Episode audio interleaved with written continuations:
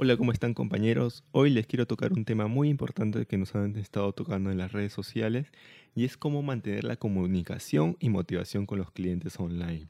Recalcando claro la diferencia entre el trabajo tradicional que se lleva a cabo en el gimnasio y el trabajo virtual que se da ahora. Y nosotros debido a la experiencia que tenemos con FitClass en el ámbito virtual y también recaudando experiencia que tenemos con los coaches que tenemos en la plataforma, queremos informarles un poco de cómo lo estamos llevando y las estrategias que estamos utilizando. Y ustedes también puedan utilizar, ¿no? Bueno, dicho eso, vamos a comenzar.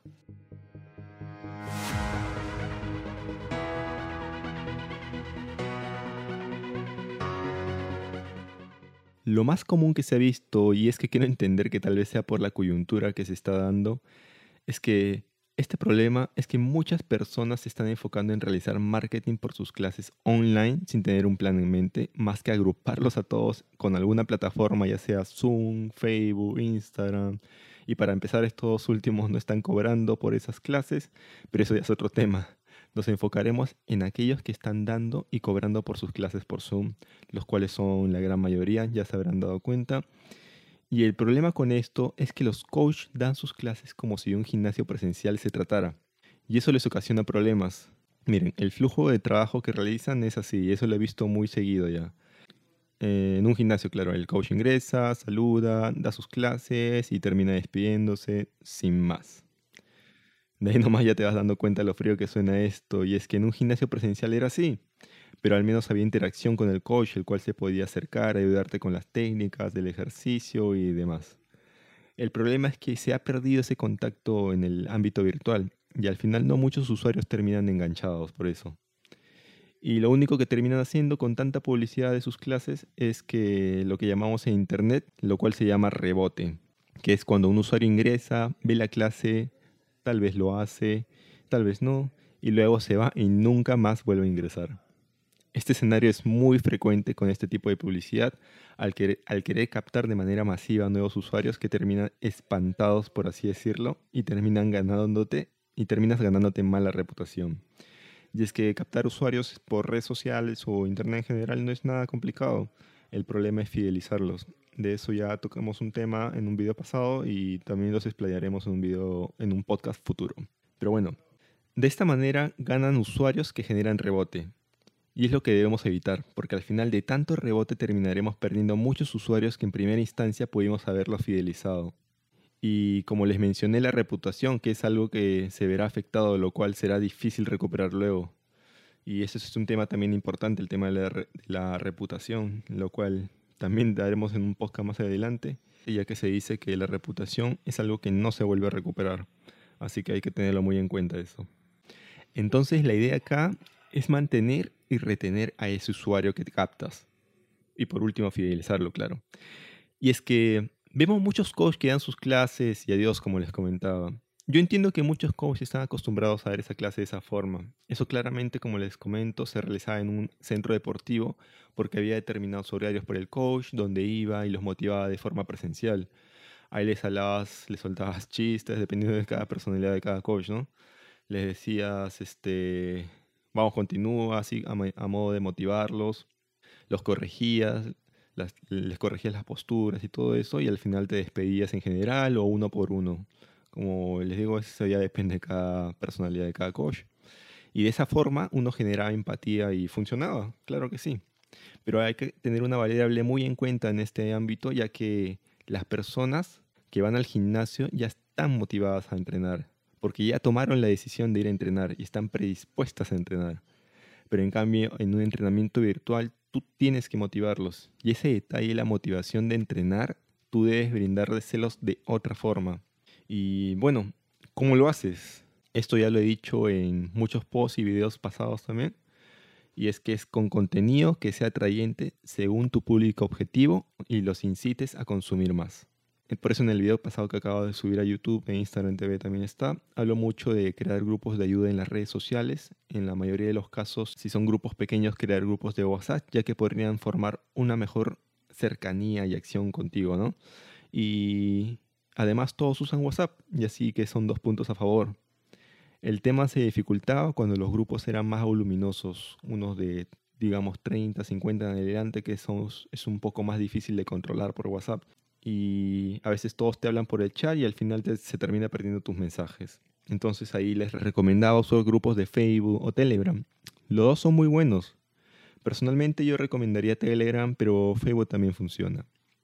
Pero ya dependerá mucho también esto del público objetivo al que te dirijas, porque dependiendo de las redes sociales hay ciertos targets que lo utilizan como personas más maduras en Facebook, más jóvenes en Telegram. Bueno, eso ya tiene que ver con un tema de target, ¿no? Bueno, siguiendo con la línea del tema, debes generar grupos de ayuda en las redes sociales ya mencionadas para poder mantener motivadas a esas personas, ya que necesitas crear contenido para que esas personas puedan estar viendo constantemente y interactúen con ello. Por ejemplo, tenemos un excelente coach que se llama Susana, la cual tiene su plataforma altovoltaje.tv, lo pueden buscar luego, con la cual llevamos colaborando mucho antes del tema de las cuarentenas y el COVID. Ella, ya, lo que hacía antes era que cada vez que tenía una clase online enviaba un mensaje de difusión a todos sus usuarios por WhatsApp y al final los usuarios que veían el mensaje no interactuaban con el mensaje y esto le ocasionó problemas donde le terminaron silenciando o en el peor de los casos bloqueando.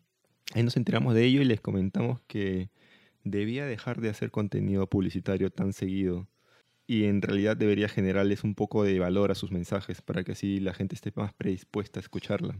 Unos ejemplos que les dimos era que qué, deben comer antes del entrenamiento, si va a ser muy intenso, no, cuánto agua deben beber antes, durante y después de entrenar. Me dejo entender. Ese tipo de contenido que entender cómo llevar un estilo de vida fitness y especialmente en este caso un estilo de vida fitness en cuarentena, ¿no? Así serían. Todos esos tips la gente te lo, te lo va a agradecer y va a interactuar contigo. Y ahí le generas más contenido aún como tomar antioxidantes, un poco de tips sobre dietas, cosas así pequeñas como píldoras, le decimos. Eso es para generar interacción y conversación y cercanía contigo. Y ahí, entre tanta interacción y reacción que generas con tus usuarios, estarán más prestos a recibir tus clases en línea. Y ahí ya puedes recibir la publicidad sobre tus clases en vivo. Y así, y así generas más empatía a tu mensaje de tu clase que el solo enviar solo sobre tus clases, que al final sería considerado como spam generándoles así contenido de valor que los enganche contigo, por lo cual siempre estarán constantemente viendo tu contenido. Bueno, esa es una manera de fidelizarlos y no generar rebote con tus clientes. Ahora, para captar nuevos usuarios, sí necesitas volverte, por así decirlo, un microinfluencer. Y acá ya tiene mucho que ver el tema, el que tiene que salir un rostro. Cuando eres una marca, necesariamente tiene que salir un rostro, ya que en los últimos estudios sobre marketing digital pueden averiguarlo en internet y averiguar sobre Carlos Torrealba al menos, es un estudioso del tema del marketing digital. Se habla mucho que ahora cada marca, más allá del logo, debe tener una cara que lo represente, ya que las personas no siguen a las marcas, sino a las caras que la representan. Al menos hablo de marcas pequeñas que están empezando para que generen mucho más confianza. No hablo de marcas grandes como Coca-Cola, por, por poner un ejemplo, ¿no? Hablo de que si quieres iniciar tu marca o eres una marca de jeans, sería lo ideal que salgas tú representándola. Por otro lado, si eres solamente un coach, es perfecto ya que todo gira en torno a tu nombre y convertirte en un micro, microinfluencer es mucho más fácil. Entonces, para ganar usuarios y luego fidelizarlos, es necesario que muevas tus redes sociales, ya que últimamente la gente se está pegando más a lo que las redes sociales dicen y no tanto el currículum. No sé si les ha pasado que cuando una persona, un coach o un amigo ha comentado si alguien es bueno o no, lo califican según la cantidad de seguidores en las redes sociales. A mí me ha pasado muchas veces y tengo muchos conocidos que también este, ahora se están calificando así. Y eso está relativamente mal ya que mucha gente puede comprar seguidores en varias redes sociales, así que por ese lado también hay un tema de estafa, pero el cual es fácilmente desenmascarado por su nivel de engagement, lo cual es cuánta gente interactúa con él o ella. Bueno, eso ya es otro tema y la cuestión acá es ahora que se están calificando los profesionales en las redes sociales de esa forma. Bueno, el punto es que tienen que generar interacción con sus usuarios, especialmente más con tus clientes. Deben tenerlos ahí constantemente alimentándolos con contenido de valor. Te debes volver una parte fundamental de su familia si es necesario, lo cual es un trabajo muy pesado. No es fácil que digamos, pero aún peor aún para la mayoría de las personas que nunca han realizado un trabajo de este tipo y contenidos peor. Le resultará un poco difícil, pero no es imposible. Así, se, así que sería solo cuestión de darle caña y seguir. Entonces, es necesario apalancarse de las redes sociales para ello, especialmente a su grupo de clientes y pongo mucho énfasis en ello ya que los clientes los tienes que tener bien alimentados. Tienes que darles constantemente contenido más allá de tus redes sociales, en público, donde también generas contenido y así crear una comunidad externa y una comunidad interna con tus clientes. Debes hacer algo así, como se diría en mi país, lo llamado la hora del tecito, que es cuando se juntan las personas para conversar sobre la vida y temas afín. Pero bueno, trato de darte este enfoque de este nivel de intimidad que debes llegar a causar con tus usuarios, como si fueras parte de su familia y en este ámbito del entorno fitness, claro. Trato de contar, trata de contar anécdotas y si es necesario también contar un poco de tu vida personal para que sepan un poco y empaticen con tu parte humana, ya que mucho se pierde con el ámbito virtual. Como para que vean que eres más cercano o cercana. Pero eso ya dependerá de cada uno. Personalmente tengo un compañero coach que hacía y hace que eso con sus clientes, conversa de, esa manera y comparte un poco de su vida personal. Y, de esa manera créeme que ha ganado la amistad de muchos de sus clientes que inclusive le dan regalos por su cumpleaños y, días festivos. Algo muy interesante a mi parecer.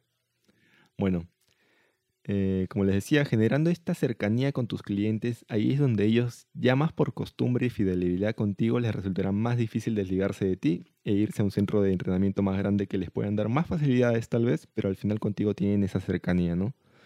Generalmente recomiendo que debe ser 70% contenido de valor, 20% publicidad de tus clases, claro, y 10% de tu vida personal. Si es, que es necesario, claro. Si no, sería 70 de contenido de valor y 30% sobre publicidad sobre tus clases. Pero claro, eso ya dependerá de cada uno y es opcional. Personalmente yo sí lo recomiendo para que empatice más con tu lado humano, como le decía, ¿no? Para que sepan quién eres, ya que no eres solo un coach o una marca, también eres una persona.